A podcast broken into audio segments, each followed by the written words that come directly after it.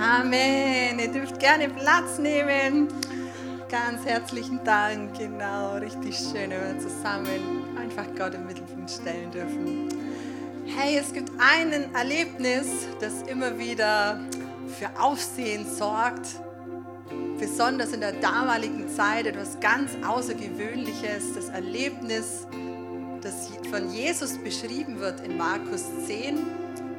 Und zwar ist er unterwegs hat seine Agenda, hat seinen Auftrag, wird umringt von vielen Menschen. Jeder will nah bei ihm sein, jeder will hören, was er sagt, weil alle wissen, hey, wo Jesus ist, da passiert was.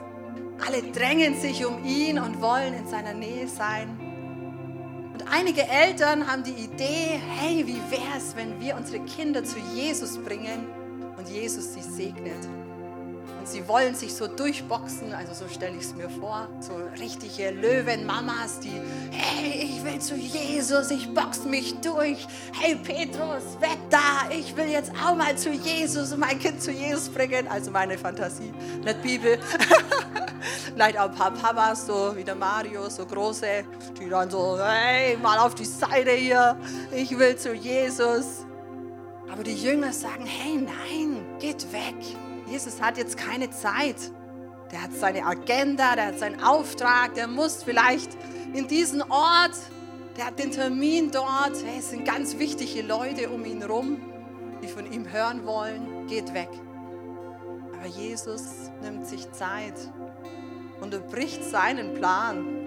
Er bricht seinen Termin, vielleicht sein Gespräch, das er mit irgendwelchen wichtigen Leuten hat und sagt, die einzelne Person, das einzelne Kind ist mir jetzt wichtiger. Ich will mir Zeit nehmen. Und er sagt diesen berühmten Satz, lass die Kinder zu mir kommen. Und er segnet sie und sagt, solchen gehört das Himmelreich. Richtig eine coole Geschichte, was wir daraus lernen können, was wir alle für uns heute annehmen dürfen, ist, dass Jesus sich Zeit nimmt für uns, für jeden Einzelnen. Du darfst dich heute als eines dieser Kinder sehen. Hey, wenn du zu Jesus willst, dann wird er sagen, hey, egal wie mein Plan war, egal wie meine Agenda war, ich habe Zeit für dich. Und das andere, was wir hier sehen können, ist, also ich habe mir irgendwie so gedacht, vielleicht können wir das Bild mal von dieser süßen Leni Sophia einblenden hier. Also klar, oder? Also wenn Jesus die sieht, ist ja klar. Also da würde ich auch sagen, Fuzzi, Fuzzi, wie geht's? Und wow, klar, lass die durch, so eine Süße, oder? Aber was es noch braucht, sind die Eltern, die sagen, ja, ich will mein Kind zu Jesus bringen. Denn leider kann sie noch nicht laufen. Bald, also bald, bald. Aber gerade noch nicht, oder? Und die Eltern nehmen sich auch Zeit. Die unterbrechen auch ihre Agenda. Die unterbrechen ihren Tagesplan, ihre Arbeit, ihre was auch immer und sagen, hey, mir ist wichtig, mein Kind zu Jesus zu bringen. Also Mario, Mareike, alles richtig gemacht. Heute habt ihr euch Zeit genommen. Das Studium, sage ich schon. Weiterbildung, Lernen unterbrochen. Mario, heute mal nicht, okay, ausnahmsweise. Umbau unterbrochen. Ja, wir wollen uns Zeit nehmen und die ganze Familie mit und die ganze, das ganze Gospelhaus mit. Hey, wir wollen uns Zeit nehmen für den Einzelnen. Wir wollen, dass Kinder zu Jesus kommen, dass sie ihn erleben können. Und das wollen wir immer im Gottesdienst natürlich, in jedem Kindergottesdienst. Aber wir wollen es besonders einfach mit kleinen Babys, die von ihren Eltern zu Jesus gebracht werden. Und wir wollen sie in Jesu Namen segnen. Und ich lade euch ein, euch drei jetzt auf die Bühne zu kommen. Und echt vielleicht gleich mal einen Applaus dafür, dass ihr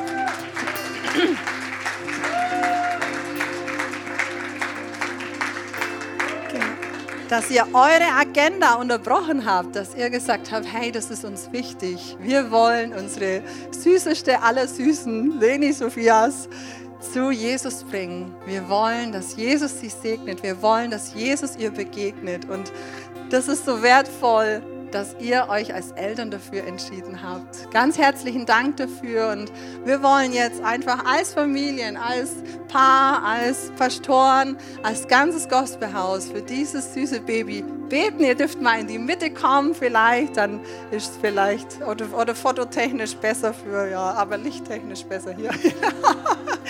Genau, und wer mag, darf einfach seine Hand ausstrecken und mitbeten für dieses süße Kind. Wer Kinder hat, weiß, bis zu einem gewissen Grad kann man alles tun, um sie zu beschützen, oder? Man macht das Möglichste, man zieht sie gut an, man ernährt sich gesund und was weiß ich, man passt auf, dass der Kinderwagen nicht umkippt, man kauft den besten Kindersitz, oder? Den allerbesten. Stiftung Warentest, sehr gut. Aber es gibt Punkte, wo wir wissen, hey, das ist alles in Gottes Hand. Und wir wollen heute beten, dass dieses kleine Leben und ihre Eltern einfach in Gottes Hand sind. Wollt ihr mitbeten? Streckt einfach eure Hände aus und wir wollen sie segnen.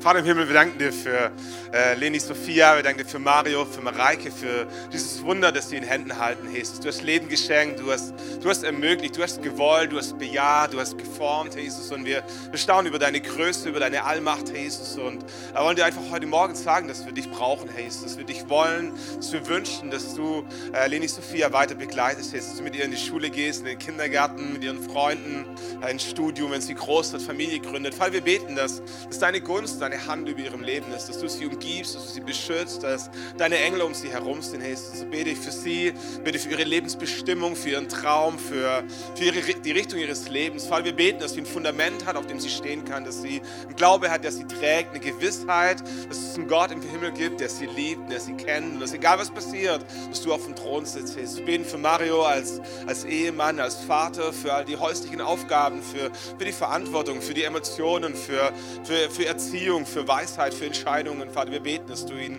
einfach gebrauchst in der Rolle, wo du ihn reingesteckt hast. Du hast ihm zugetraut. Äh, und Vater, wir danken dass du auch an seiner Seite stehst. Ich danke für Mareike, für ihr Herz, für ihre Energie, für ihre Liebe, Herr Jesus. Vater, wir beten immer äh, einfach für Ausgeglichenheit, für Kraft, für Liebe, für Besonnenheit, aber auch für Mut. Wir beten für ein klares Wort, Herr Jesus. Und beten, dass sie als Ehepaar gemeinsam vorleben dürfen, was es heißt, dir nachzufolgen, was es heißt, Gott zu kennen, was es heißt, eine Ehe, in eine Ehe zu führen, Herr Jesus. Vater, wir danken dass sie in einem im großen, im guten Umfeld groß wird, mit Familie, mit Opa, Oma, mit, äh, mit Tante, Opa, Onkel und so weiter. Und Herr, wir danken, dass du bei ihr bist und dir in deine Hände befehlen dürfen. Danke, Jesus, für dieses Wunder, das du geschenkt hast. Danke für ein Leben, das du gewollt hast, das du dir erdacht hast. Danke für Leni Sophia, danke für ihre Eltern. Danke für ja, das Vorrecht, dass wir es jetzt hier in unserer Mitte haben dürfen. Und wir wollen uns echt ja, eins machen und sie segnen in deinem Namen, Jesus. Du hast den Einzelnen gesehen und du siehst jetzt gerade einfach Leni Sophia so mit liebevollen Augen an. Du freust dich an ihr. Du siehst ihre Zukunft, du siehst alles, was auf sie zukommt. Du wirst sie ausstatten mit dem, was sie braucht. Du willst ihr begegnen, immer wieder neu. Du willst sie führen und leiten. Und ich habe hab so das Gefühl, dass er eine Person sein wird, die echt den Einzelnen sieht, die ein großes Herz hat für den einzelnen Menschen, die eine Gabe hat, Menschen zu sehen, die sonst niemand sieht, die eine Gabe hat von Gott, dass er für Menschen da ist, die am, die am, ja, am Rand stehen der Gesellschaft. Und damit möchte ich dich segnen, du kleine Süße, dass du echt in, in Gottes Liebe wandelst, dass du ihn kennenlernst, dass du ihm begegnest und dass du durch seine Kraft wirklich die Welt verändern kannst. In Jesu Namen. Ich segne Mareike und Mario jetzt einfach mit Freude, mit Kraft in allem, wo sie drinstehen, für Weiterbildung, für Umbau, für alles, was neu ansteht, fürs Einfinden in Familienleben, fürs, ja, herausfinden, wie funktioniert Familie in deinem Sinn. Ich segne sie mit Kraft, mit Weisheit, mit Freude, deinem Segen. Amen. Amen. Seid gesegnet. Genau, dürft ihr mitnehmen. Oh, Jetzt habe ich noch was vergessen. Hey, das Segensvers für die Kleine. Ja, wann ich es nicht aufgeschlagen habe. Ganz wichtig. Der Herr segne dich und behüte dich. Der Herr lasse leuchten sein Angesicht über dir und sei dir gnädig. Der Herr erhebe sein Angesicht auf dir und gebe dir Frieden. 4. Mose 6. Hey, damit wollen wir sie segnen. Und genau dieses Segenslied wollte eigentlich die Maggie für euch singen. Leider ist sie krank, aber wir werden einfach ein Video hören und ich lade euch ein, einfach in diesem Video, wenn ihr das seht, mit diesem Lied nochmal zu beten, die drei zu segnen und einfach offen zu sein für das, was Gott euch auch zeigt für sie. Sagt es ihnen nachher, wenn ihr irgendwie einen Gedanken habt, der noch passt. Genau, lasst uns das Video starten. Danke euch. Das.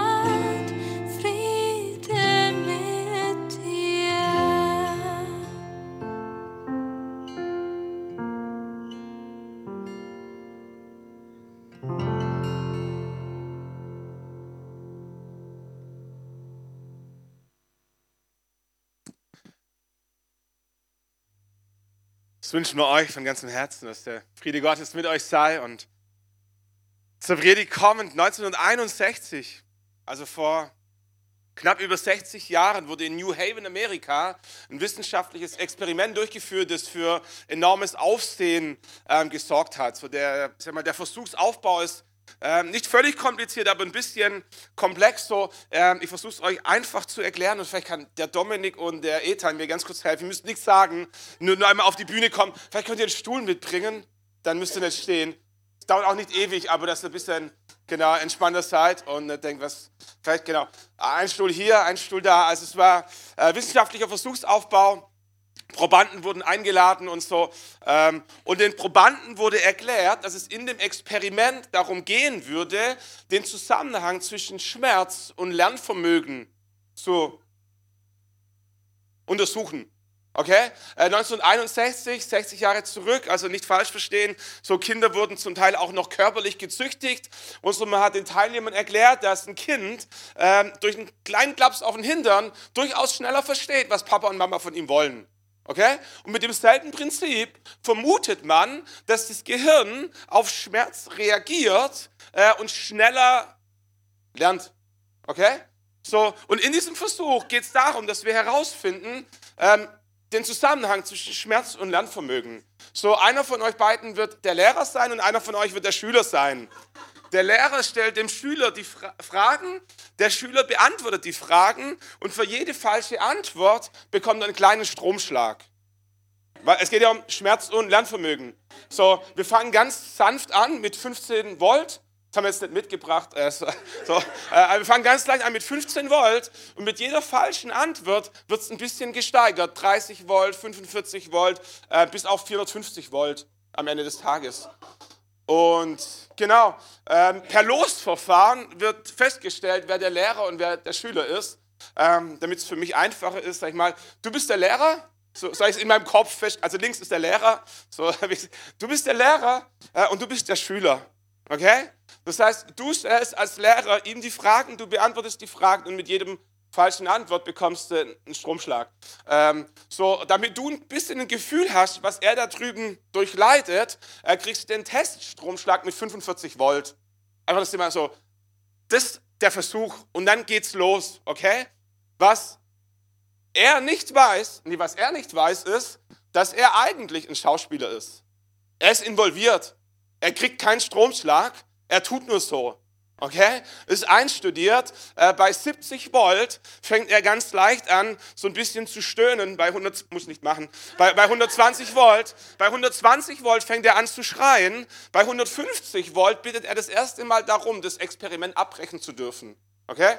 Bei ähm, 200 Volt schreit er, dass dein und mein Blut in den Adern gefrieren würde, äh, weil, weil so bei 300 verweigert er sich und ist nicht mehr bereit, irgendeine Antwort zu geben. Äh, und bei 330 Volt ist einfach Totenstille. Und, okay? Ähm, du bist der eigentliche Proband und worum es geht in dem Versuch ist nicht zu, herauszufinden, wie Schmerz und Lernvermögen zusammenhängt, sondern es geht darum herauszufinden, wie weit ein Mensch bereit ist zu gehen entgegen seinem inneren Gewissen. Die Frage ist, wie hoch wird er den Strom drehen, bevor er von sich aus abbricht? Weil er natürlich irgendwann auf die Idee kommt, ob das wirklich alles so mit rechten Dingen zugeht, wird er irgendwann nachfragen, ob es nicht möglich ist, das Experiment abzubrechen. Um es vergleichbar zu machen mit anderen Probanden, ist die erste Antwort, die er immer bekommt, wenn er darum bittet, abbrechen zu dürfen, bitte fahren Sie fort. Nicht mehr und nicht weniger, bitte fahren Sie fort. Wenn das zweite Mal nachfragt, heißt es, das Experiment erfordert, dass Sie weitermachen. Beim dritten Mal nachfragen heißt es, es ist absolut notwendig, dass sie weitermachen. Beim vierten Mal, wenn er nachfragt, heißt es, sie haben keine Wahl, sie müssen weitermachen. Und wenn er das fünfte Mal nachfragt, das Experiment abgebrochen, dann hat er sein Soll erfüllt. Und die Frage ist, wie weit wird er gehen, bevor er das Experiment abbricht, beziehungsweise fünfmal nachgefragt hat? Wenn er fragen würde, ähm, ob es denen da drüben gut geht, ob er bleibende Schäden davon nimmt, war die Standardantwort immer folgende. Auch wenn die Schocks schmerzvoll sein mögen, das Gewebe wird keinen dauerhaften Schaden davontragen, also machen Sie bitte weiter. Bei der Frage, wer die Verantwortung für das Ganze übernimmt, natürlich der Versuchsleiter. Also das war alles standardisiert. Es gab den Versuch in unterschiedlichsten Aufbauten. Ähm, das erste Mal wurde der Versuch durchgeführt, ähm, da war er in einem getrennten Raum, also nicht sichtbar, nur fingiert. Aber er ging davon aus, dass er Stromschläge bekommt. Man hat den Versuch durchgeführt mit 40 Probanden. Zwei Drittel der Probanden sind bis zur Höchstvoltzahl von 450 Volt gegangen. Kein einziger hat abgebrochen unter 300 Volt. Man war so schockiert, dass man es gar nicht glauben konnte und hat den Versuch nochmal anders aufgebaut und hat gefragt, welchen Effekt hat es, wenn er nicht in einem fremden Raum ist, sondern im selben Raum. Und so, ich muss nachschauen, dass ich euch nichts Falsches erzähle. Obwohl er im selben Raum war und ab 300 Volt ihm gesagt wurde, jetzt musst du nochmal rübergehen und selber Hand anlegen, eine Manschette um seinen Arm machen, damit wir diese hören. Also er musste selber aktiv werden. Ähm, selbst in diesem Versuchsaufbau sind 30 Prozent der Teilnehmer bis zu 450 Volt gegangen, drei von zehn. Der Schnitt, in dem der Versuch abgebrochen wurde, war 270 Volt. Und wir sitzen alle da und sind schockiert. Das kann nicht sein, niemals. Man hat den Versuch durchgeführt in unterschiedlichen Ländern, in unterschiedlichen Kulturen, mit unterschiedlichsten Menschen. Aber die Richtung ist immer dieselbe. Es ist schockierend, wie weit Menschen bereit sind zu gehen, entgegen ihres eigenen Gewissens. Alles, was ich möchte, dass du für meine heutige Predigt verstehst, manchmal ist das Richtige zu tun so offensichtlich und doch so schwer. Manchmal ist das Richtige zu tun so offensichtlich und doch so schwer. Dürft euch gerne wieder hinsetzen. Danke euch. Ähm,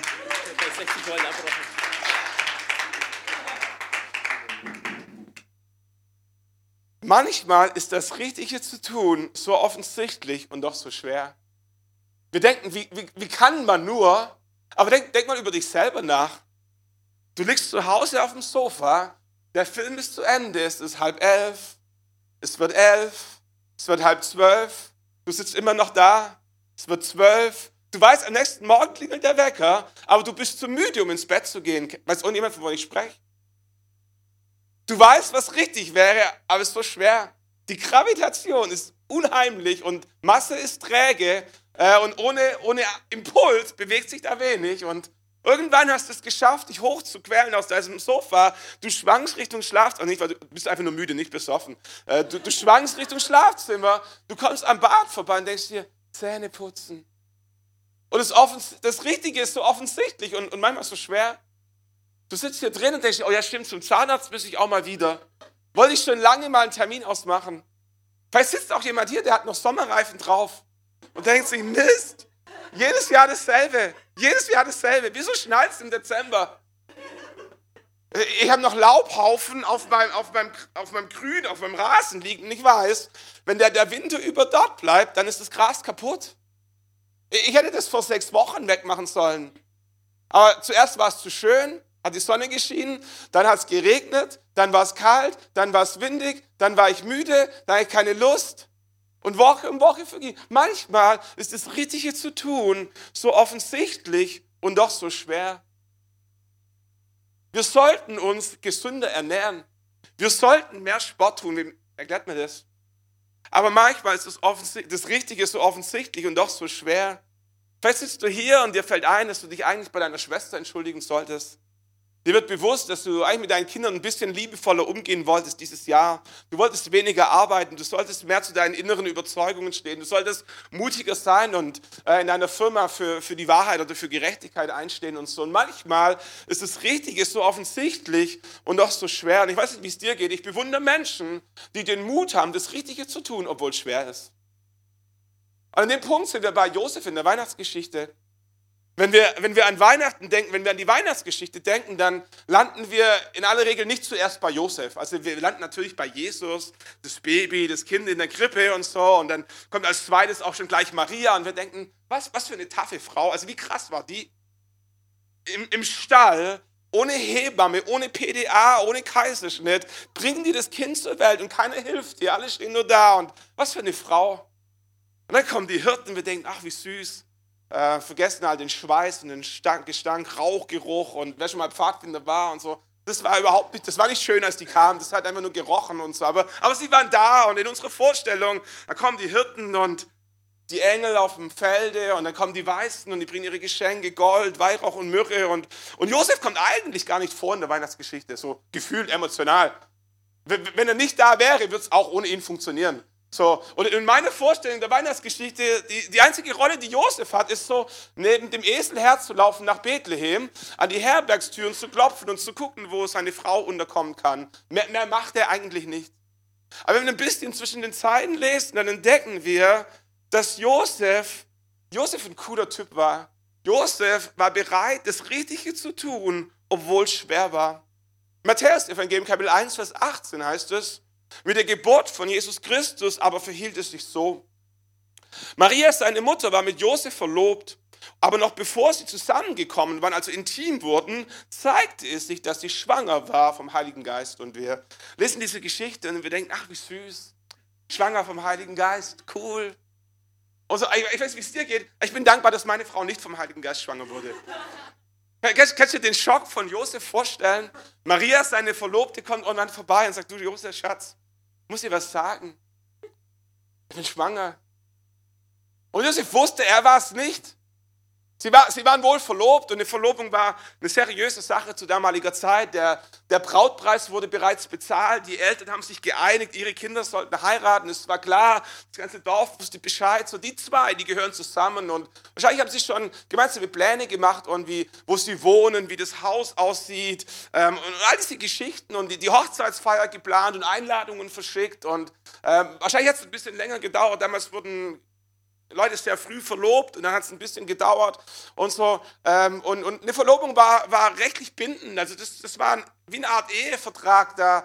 Ähm, und trotzdem war es klar, dass, dass Sexualität in die Ehe gehört. Und aus dem Grund waren sie noch nicht intim geworden. Und Josef war, war, war safe, dass dieses Kind nicht von ihm ist. Und alles, was Maria ihm erklären konnte, war, dass es der Heilige Geist war. Und Josef dachte sich, wo wohnt der Typ? Wo, wo ist der? Wie heißt der? Wo, wo, wo, wo finde ich den? Und auf einmal dämmert ihn der Heilige Geist. Das ist, das, ist nicht, das ist nicht der Nachbar, das ist nicht der Typ vom Fußballverein. Das, das ist der Typ aus dem Alten Testament. Gott Vater, Gott Sohn, Gott Heiliger Geist. Und er denkt sich, Heiliger Geist, da war doch irgendwie was. Und ihm fällt ein, dass im Alten Testament der Heilige Geist immer wieder von Zeit zu Zeit auf, auf Menschen kam. Meistens auf Könige, auf Priester und auf Propheten, um sie zu salben für ihren Dienst. Und in Joel Kapitel 3, ein kleiner Prophet im Alten Testament, äh, wird verheißen, dass der Heilige Geist ausgegossen werden, sollte auf alles Fleisch, auf Männer und auf Frauen, auf Knechte und auf Mägde, auf Große und auf Kleine und auf, auf jeden. Aber an keiner Stelle steht, dass irgendjemand davon schwanger werden soll, sondern das heißt, dass sie Träume und Visionen und Gesichter sehen sollen. Und, und, und, und Josef denkt über diesen Heiligen Geist nach, aber er kriegt es irgendwie nicht zusammen. Und er denkt, das kann nicht sein. Noch nie, noch nie in meinem ganzen Leben habe ich gehört, dass jemand schwanger ist vom Heiligen Geist. Das war der Super-GAU. Das war der Super-GAU. Du bist verlobt, du planst die Hochzeit und dein Schatz wird schwanger und alles, was du weißt, ist, ich weiß nicht. Und Josef geht so innerlich die Optionen durch. Option 1, ich, ich heirate sie schnellstmöglich. Wir heiraten so früh wie möglich und wir hoffen, dass wenn das Kind kommt, keiner neun Monate zurückrechnet und keiner draufkommt, dass das nicht ganz hinhauen könnte und so. Und wir tun einfach so, wie wenn es unser Kind wäre. Und Josef hört so in sich rein und stellt fest, er kriegt es nicht hin mit seinem, mit seinem Herzen. Nicht, nicht, was falsch gewesen wäre, aber für ihn für ihn war es nicht eine Option. Er war, er war der falsche Typ dafür. Er, er, er, er wusste, er wird es nicht schaffen, ein Kind großzuziehen, es zu lieben, es zu ehren, es zu schützen, es zu versorgen, in dem Wissen, dass es nicht sein eigenes ist. Mit einer Frau zusammen zu wohnen, von der er wusste, dass sie ihn offensichtlich betrogen hatte. Option 2, er entlässt Maria. Option 2 hatte wiederum zwei Optionen. Option 1 von Option 2 er geht, er geht vors Gericht und er, er klagt sie an und er sagt, das ist meine Frau, wir sind verlobt, wir haben noch nie miteinander geschlafen und sie ist trotzdem schwanger. Und auf diesen Sachverhalt stand Steinigung. Ehebruch konnte mit dem Tod bestraft werden. Und wenn Josef gewollt, werde, gewollt hätte, wäre das Jesusbaby umgebracht worden, bevor es geboren worden wäre. Hätte es gar kein Herodes gebraucht. Hätte es auch keine Kreuzigung gebraucht. Der Teufel wäre zu seinem Ziel gekommen, bevor Jesus überhaupt das Licht der Welt erblickt hätte. Und Josef hört in sich rein und denkt sich, das ist auch nicht, was ich will. Ich liebe dieses Mädchen, ja. Ich, ich liebe dieses Mädchen. Das ist meine Verlobte, es ist nicht irgendjemand. Und er entscheidet sich in seinem Herzen, sie still heimlich zu entlassen. Was bedeutet, dass er einfach nachts irgendwann seine Koffer packt und abhaut. Irgendwo im Süden des Landes, irgendwo, wo ihn keiner kannt, ohne Tschüss zu sagen bei Mama und Papa, ohne bei ihr sich zu verabschieden. Einfach, einfach das Weite zu suchen, zu fliehen, obwohl er, obwohl er nichts gemacht hatte, einfach, geht, einfach zu gehen. Was für sie auch nicht einfach gewesen wäre, aber wenigstens wäre sie am Leben geblieben. Sie hätte mit ihrem, wie immer er hieß, mit ihrem Heiligen Geist und so, aber er wäre im Süden und hätte einfach nochmal von vorne angefangen und er geht abends schlafen und denkt sich, wahrscheinlich ist das die beste Möglichkeit von allen. Und da heißt es in Kapitel 1, Vers 20, Matthäus Evangelium, während er, während Josef noch darüber nachdachte, da erschien ihm der Engel des Herrn im Traum und sprach. Ich weiß nicht, ob du schon mal einen Engel im Traum gesehen hast. Die, die meisten Christen wünschen sich, dass, dass, dass Gott in ihr Leben reinspricht, dass, dass in bestimmten Weggabelungen, bei bestimmten Entscheidungen und einfach nur zum Trost, dass, dass Gott zu dir spricht. Und, und wir freuen uns schon, wenn Gott durch die Predigt spricht. Manchmal, manchmal passiert es, du sitzt in der Predigt drin und denkst dir, woher weiß der mein ganzes Leben? Wie, wie, und, und nur ein Gedanke spricht in dein Herz rein und du gehst nach draußen und denkst dir, Gott hat zu mir gesprochen. Was für ein Gefühl. Manchmal spricht Gott durch, andere Menschen. So jemand, jemand kommt und sagt, du, ich habe einen Impuls, ich habe einen Eindruck, ich habe einen Bibelvers, ich habe für dich gebetet und möchte dir einfach sagen, Gott sieht dich, Gott kennt dich, Gott liebt dich, Gott vergibt dir, was immer so. Und, und es spricht in deine Situation rein und denkst, wow. So, äh, ein Engel, der dir erscheint, das ist irgendwie Champions League, das, das ist schon ganz weit oben, da kannst du fast ein Buch schon schreiben. So, das ist richtig stark. Wenn, wenn du dir schon mal gewünscht hast, dass Gott zu dir spricht, kennst du wahrscheinlich auch Situationen, wo du dir wünschst, dass Gott nicht zu dir spricht. Kennst du das? Als Kind kennt man die Situation, wo du denkst, hoffentlich sagt Mama nichts. Weil ich weiß ganz genau, was sie sagen würde. Ich sehe, hoffentlich ist sie einfach leise. Hoffentlich sagt Papa nichts. Jo Josef, Josef hatte gar keine Vorahnung. Josef hatte sich nicht gewünscht, dass der Herr spricht. Jesus hatte auch keine Angst davor, dass der Herr spricht. Josef ging einfach abends schlafen mit diesem Gedanken, wahrscheinlich ist es das Beste. Ich verschwinde. Und er geht abends schlafen und da heißt es, da erschien ihm der Engel des Herrn im Traum und sprach, Josef, Sohn Davids, fürchte dich nicht, Maria, deine Frau, zu dir zu nehmen, denn was sie empfangen hat, vom, ist vom Heiligen Geist.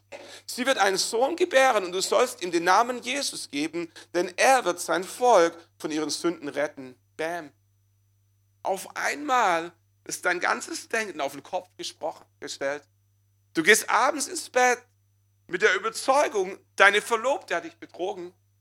Mit dem Gedanken, alle Zelte abzubrechen, abzuhauen und nochmal ein neues Leben anzufangen. Du gehst in dein Bett, du machst die Augen zu und der Engel des Herrn spricht zu dir und sagt, Josef, tu es nicht. Hab keine Angst, Maria als deine Frau zu dir zu nehmen, denn das Kind, das sie erwartet, ist vom Heiligen Geist. Und jetzt kommt, als Josef vom Schlaf erwachte, tat er, wie der Engel des Herrn ihm befohlen hatte und nahm seine Frau zu sich. Ganz schlicht und einfach. Ich denke mir, was für ein Typ. Was für ein Typ. Der geht abends schlafen mit der Überzeugung, dass seine Verlobte ihn betrogen hat. Alles, was es braucht, ist eine Engelserscheinung im Traum. Und er sagt, alles klar, hab verstanden, Maria, let's marry. Wie krass ist das? Wie krass ist das? Und ich denke mir, Josef tut das offensichtlich, offensichtlich Richtige, obwohl es schwer ist. Ich denke mir, wie würde unser Land wohl aussehen, wenn wir mehr Männer wie Josef hätten, die, die das Richtige tun, obwohl es schwer ist? Wie, wie würde deine Ehe aussehen, wenn du das Richtige tun würdest, obwohl es schwer ist? Wie würde die Beziehung zu deinen Kindern aussehen, wenn du das Richtige tun würdest, obwohl es schwer ist? Wie, wie, wie, würden, wie würden unsere Kirchen aussehen in unserem Land, wenn Menschen, die an Gott glauben, das Richtige tun würden, obwohl es schwer ist? Josef war eine absolute Granate. Ich feiere diesen Typen. Der, der spielt eigentlich nur eine Randerscheinung in der Weihnachtsgeschichte, aber, aber wisst ihr, wer denkt, du sitzt vielleicht drin und denkst also wenn der Engel des Herrn zu mir sprechen würde, würde ich es auch glauben. Aber was, was für eine krasse Story. Und, und nur weil der Engel dir erscheint, heißt noch lange nicht, dass Mose war mit seiner Schafsherde in der Wüste und Gott spricht zu ihm durch einen brennenden Dornbusch, der nicht verbrannte. Das ist fast so krass wie ein Engel. Ein sprechender Dornbusch, der brennt, aber nicht verbrennt. Okay? Kannst du glauben oder nicht? Aber, aber, aber Gott spricht zu Mose, geh nach Ägypten zum Pharao und führe mein Volk aus der Gefangenschaft heraus. Und Mose diskutiert mit Gott und sagt, Gott, wer bin ich? Wer bin ich? Und Gott sagt ihm, Mose, es spielt gar keine Rolle, wer du bist, ich bin mit dir. Und Mose sagt, Gott, okay, aber wer bist du? Oh, und Gott sagt, ich bin Jahwe, ich bin der, ich bin, ich bin genau derjenige, den du brauchen wirst. Ich bin Jahwe Rapha, der Herr, dein Arzt, ich bin Jahwe Zebau, der Herr, der Herr, was immer du brauchst, ich bin's. Und Mose sagt, okay. Aber was, wenn sie mir trotzdem nicht glauben? Und Gott sagt, nimm deinen Stab, wirf ihn auf den Boden, der Stab wird zur Schlange abgefahren und er, er greift die Schlange am Schwanz und die Schlange wird wieder zum Stab. Mose war immer noch nicht überzeugt. Er sagt, Gott, aber ich kann nicht reden. Gott sagt, kein Problem. Aaron ist schon unterwegs, er kann reden. Und Mose sagt, Gott, sorry. Vielleicht habe ich mich nicht klar genug ausgedrückt. Ich will nicht. Ich will nicht. Manchmal denken wenn Gott zu mir spricht, dann, will ich es auch tun. Aber wie oft hat Gott schon in dein Leben reingesprochen, das trotzdem nicht getan? Warum? Weil es manchmal schwer ist. Weil das Richtige zu tun manchmal schwer ist. Gott spricht zu Jona, geh nach Ninive und predige ihnen das Evangelium. Was macht Jona? Er, er flieht nach Tarsus genau in die entgegengesetzte Richtung. Warum? Weil manchmal das Richtige zu tun unheimlich schwer ist. Zacharias, kurz vor der Weihnachtsgeschichte, er war der hohe Priester religiöse Elite. Einmal im Jahr durfte er ins Allerheiligste in den Tempel gehen, um Gott zu begegnen. Und in diesem Tempel spricht der Engel des Herrn zu ihm und sagt, Zacharias, seine Frau Elisabeth, die schon alt ist, die, die kinderlos geblieben ist bis ins hohe Alter, wird ein Baby bekommen. Und Zacharias, religiöse Elite, spiritueller Leiter, kann es nicht glauben, obwohl der Engel des Herrn spricht. Wisst ihr, manchmal ist das Richtige so offensichtlich und trotzdem so schwer. Und was ich an Josef bewundere, ist, dass er das Richtige tut, obwohl es schwer ist. Was für ein Typ. Das Gesetz sagt Steinigung. Der gesunde Menschenverstand sagt, hau einfach ab, such das Weite, statt ein neues Leben. Aber der Heilige Geist flüstert, geh eine extra Meile. Nimm sie zur Frau. An anderer Stelle spricht Jesus zu seinen Jüngern im Matthäus-Evangelium, Kapitel 5, Vers 40, in der sogenannten Bergpredigt. Viele Menschen waren zusammengekommen und Jesus erklärt ihnen, wenn dich einer vor Gericht ziehen will, um dein Gewand zu nehmen, dann lass ihm auch den Mantel. Und wenn dich einer nötigt, eine Meile mitzugehen, dann geh mit ihm zwei. Daher kommt dieses Sprichwort, die zweite Meile gehen. Der Kontext dazu war, dass die Israeliten gefangen, also gefangen, besetzt waren. Das Land war besetzt von der römischen Besatzungsmacht und da waren Soldaten unterwegs und die hatten schweres Gepäck dabei, ihre Rüstung, ihr Proviant, ihr Zelt, Mantel, was immer sie eben so brauchten. Und ähm, jeder römische Soldat hatte zu jeder Zeit das Recht, einen Juden zu bitten, Klammer auf, zu zwingen, sein Gepäck eine Meile für ihn zu tragen.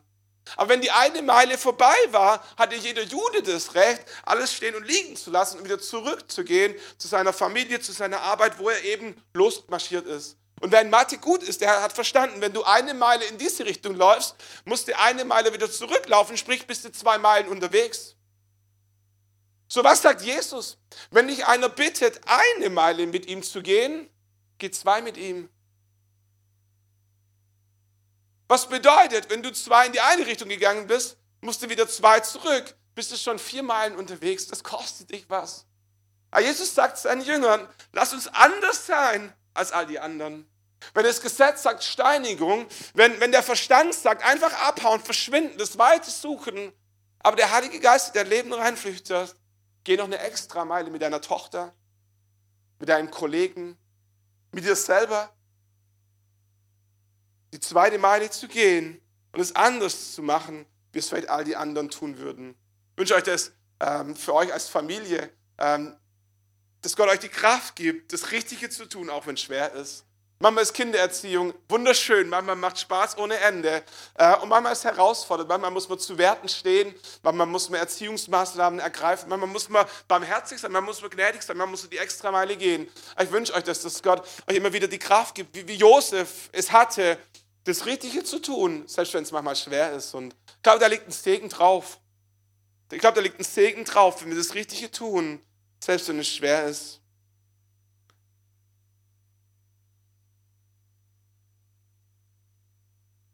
so ein, so ein kleiner Side-Effekt, den ich spannend finde, dass Gott zu Josef im Traum spricht.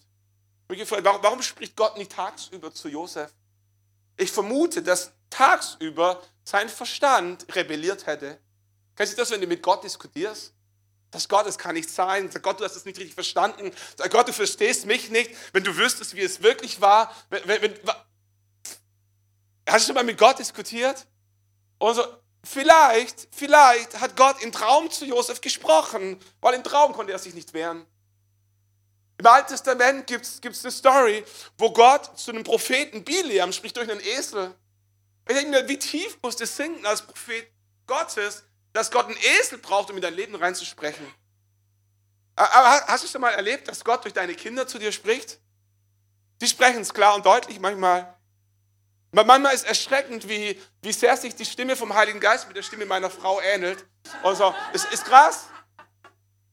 Oh, ich frage mich, Stefan, was, was braucht, was, was muss Gott alles in die Waagschale werfen, um dein Herz zu erreichen? Muss Gott meinen Verstand erst ausnocken? Muss ich erst schlafen, damit Gott mein Herz erreichen kann? Ich hoffe nicht. Ich wünsche euch das so sehr für eure Familie, dass, dass ihr dieses Flüstern des Heiligen Geistes wahrnehmt, ohne dass es blitzt und donnert, ohne dass ohne dass die Welt in Chaos versinkt, ohne dass es schmerzvoll ist. Einfach nur, weil ihr gelernt habt, Gottes Stimme zu hören. Und ähm, das Krasse an Josef war, Josef hörte nicht nur die Stimme Gottes, Josef gehorchte der Stimme Gottes. Und das ist ein Game Changer. Das ist ein Game Changer. Ähm, entscheidend ist nicht nur die Stimme Gottes zu hören, sondern der Stimme Gottes zu gehorchen.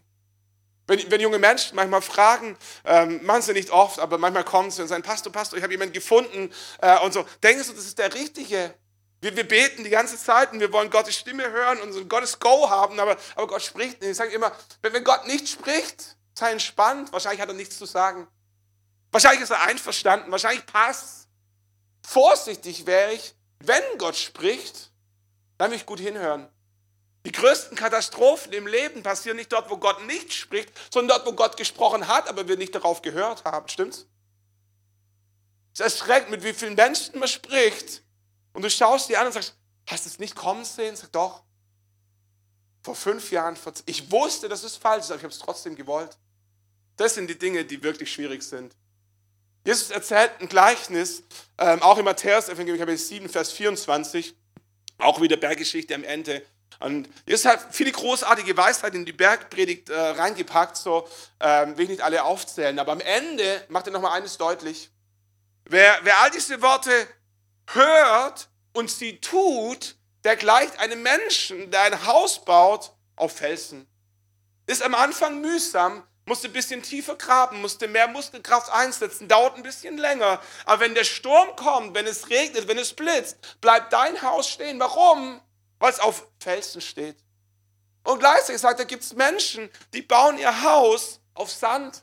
Das geht schneller, bisschen glatt ziehen, anfangen in die Höhe bauen, nicht in die Tiefe bauen. Er sagt, das Problem ist, in dem Moment, wo der Sturm kommt, die, die, der Regen und der Blitz, wird das Fundament unterspült und der ganze Leben des Hauses bricht zusammen und du kannst es nicht verhindern. Und ich habe ganz oft gedacht, der Unterschied zwischen dem einen und dem anderen ist, dass der eine an Gott glaubt und der andere nicht an Gott glaubt. Oder dass der eine, ich sag mal, die, die, Pro, die Botschaft Gottes gehört hat und der andere hat sie eben nicht gehört. Der Punkt ist, wenn wir genau hinschauen, beide, beide haben dasselbe gehört. Der Unterschied ist nicht, dass der eine gehört hat und der andere nicht. Beide haben dasselbe gehört. Da heißt es, jeder, der dieses, meine Worte hört und danach handelt, ist einem klugen Mann gleich, der sein Haus auf dem Felsen baut. Jeder, der diese meine Worte hört und nicht danach handelt, ist einem törichten Menschen gleich, der sein Haus auf Sand gebaut hat. Der Unterschied ist nicht im Hören, sondern im Gehorchen. Josef War so ein krasser Typ. Nicht nur, weil er Gottes Stimme hörte, sondern weil er der Stimme Gottes gehorchte. Was wir verstehen müssen, ist, dass Wissen nicht gleich Weisheit ist. Weisheit ist angewandtes Wissen. Okay?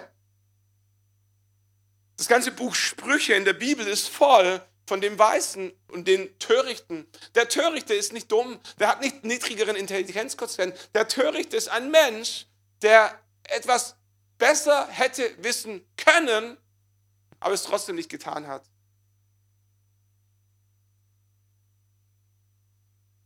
Und es geht zu schnell. Wir, wir, wir wissen, dass wir für die Matheprüfung hätten lernen sollen, aber wir haben es nicht getan. Das heißt nicht, dass wir dumm sind, aber wir sind einfach Unweise. Wir, wir, wir hätten gewusst, wir hätten wissen können, dass genau an der Stelle der Blitzer steht und ab 22 Uhr 30 beschränkt ist. Kennt ihr das? Das sind die ärgerlichsten Stories in deinem Leben, wo du denkst, ich wusste es. Ich Idiot. Heißt nicht, dass du dumm bist, aber du hast dein Wissen einfach nicht angewandt. Und wenn es so ein Blitzer ist, ist nicht schlimm, aber wie viele Situationen in unserem Leben kennen wir, wo wir es eigentlich besser gewusst hätten, wo, wo Gott in unser Leben flüstert. Das Hören war nicht das Problem, aber das Gehorchen war so schwer. Und an der Stelle, ich komme immer wieder zum selben Gedanken zurück, ist Josef einfach ein Held. Josef tat das Richtige, obwohl es schwer war. Und ich wünsche euch das für eure Familie, ich wünsche uns das allen gemeinsam, dass wir, dass wir Männer wie, wie Josef sind oder Frauen wie Josef, ähm, die das Richtige tun, selbst wenn es schwer ist. Josef nimmt Maria zur Frau, sie zieht nach Bethlehem, das Baby wird geboren, die Hirten kommen, die Weißen kommen. Ein paar Tage vergehen und dann spricht der Engel des Herrn erneut zu Josef im Traum. Heißt es, steh auf, nimm das Kind und seine Mutter, flieh nach Ägypten und bleibe dort, bis ich dir Bescheid sage. Josef kam aus Nazareth im Norden. Aktuell waren sie in Bethlehem bei Jerusalem im Süden des Landes. Eigentlich waren sie nur gekommen wegen dieser, wegen dieser Volkszählung und sie wollten wieder zurück. Die, die Eltern haben das Baby noch gar nicht gesehen.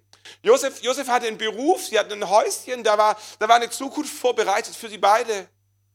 Und der Engel des Herrn spricht im Traum und sagt, Josef, geh, geh nicht zurück an den Ort, wo du dich auskennst, wo du sicher bist, wo deine Familie ist. Geh nach Ägypten, denn Herodes trachtet deinem Baby nach dem Leben. Und wir erinnern uns, das Baby war gar nicht das Baby von Josef, das war das Baby vom Heiligen Geist und von seiner Frau. Und Josef überlegt sich, will ich mein ganzes Leben opfern, will ich meine Familie verlassen, will ich mich entwurzeln, in ein fernes Land gehen, wo ich noch nie war, Ägypten. Also wenn es gewusst hätte, wie schön es dort ist, wäre er bestimmt gleich gegangen, irgendwo an den Strand, in ein schönes Hotel, aber wusste er ja nicht. Wusste er nicht, kein Google Maps, kein Holiday Check. Und Josef, was für ein Typ. Da heißt es, da stand er auf in der Nacht, nahm das Kind und seine Mutter und zog nach Ägypten. Der, der hat nicht mal auf den nächsten Morgen gewartet. Er hat inzwischen verstanden, wenn der Engel des Herrn spricht, dann hat er meistens recht. Und er weckt seine Frau bei Nacht. Und wer so mal seine Frau bei Nacht geweckt hat, der weiß, das braucht Mut. Das, das macht man nicht, wenn es nicht unbedingt sein muss. Und Josef weckt seine Frau und er schnappt sein Baby und er zieht nach Ägypten und sie versuchen nur mit die Sprache zu lernen. Sie versuchen ein bisschen Geld zu verdienen, ein Häuschen zu machen. Der Kleine geht in den Kindergarten, vielleicht sogar in die Schule. Und auf einmal haben sie wieder eine Heimat, auf einmal sind sie wieder sicher. Und dann spricht der Engel des Herrn erneut. Der erscheint dem Josef in Ägypten, ein Engel des Herrn im Traum und spricht, steh auf, denn das Kind und seine Mutter, geh ins Land Israel, denn die dem Kind nach dem Leben trachteten, sind tot. Vers 20, da stand er auf, nahm das Kind und seine Mutter und zog in das Land Israel. Was für ein Typ. Der Engel des Herrn spricht und Josef gehorcht. Ich, ich wünsche mir das für dich, für, für dein Leben, dass du ein Mann und eine Frau nach dem Herzen Gottes bist, dass du Gottes Stimme hörst, dass du das sanfte Flüstern des Heiligen Geistes oder nennst dein Gewissen, dass, dass, dass, dass du ein Typ bist oder eine Lady bist, die das Richtige tut, selbst wenn es schwer ist. Und dieses kleine Jesus-Baby wächst heran, wird groß, beginnt irgendwann seinen Dienst ist für die Einsamen da, ist für die Kranken da, er heilt, er tut Wunder, er, er stillt es, den Sturm, er vermehrt das Brot und er ist groß geworden im Schatten seines Vaters Und er hat gelernt, dass es gut ist, das Richtige zu tun, selbst wenn es schwer ist. Und viele Jahre später landet er im Garten Gethsemane und er weiß, meine letzten Stunden haben geschlagen. Die Schriftgelehrten und die Pharisäer sind schon losgezogen, um mich gefangen zu nehmen und ihr Plan ist, mich zu töten. Und Jesus kniet in diesem Garten Gethsemane und hat diese Szene vor Augen, weil er sie schon oft gesehen hat. Menschen, die geschlagen wurden, Menschen, die ausgepeitscht wurden, eine Dornenkrone, die mühsam ihr eigenes Kreuz zu ihrer Hinrichtung schleppten. Durchbohrt mit Nägeln in den Händen, in den Füßen, qualvoller Tod. Menschen, die drumherum schauen, drumherum stehen und spotten. Und Jesus weiß, was auf ihn zukommt. Und er fängt an zu beten und sagt, Vater im Himmel, wenn es möglich ist, lass diesen Kelch an mir vorübergehen. Jesus sagt, wenn es nach mir ging, wenn ich es mir selber raussuchen könnte, wenn es nicht um die, die Rettung der ganzen Menschheit gehen würde, sondern nur um mich.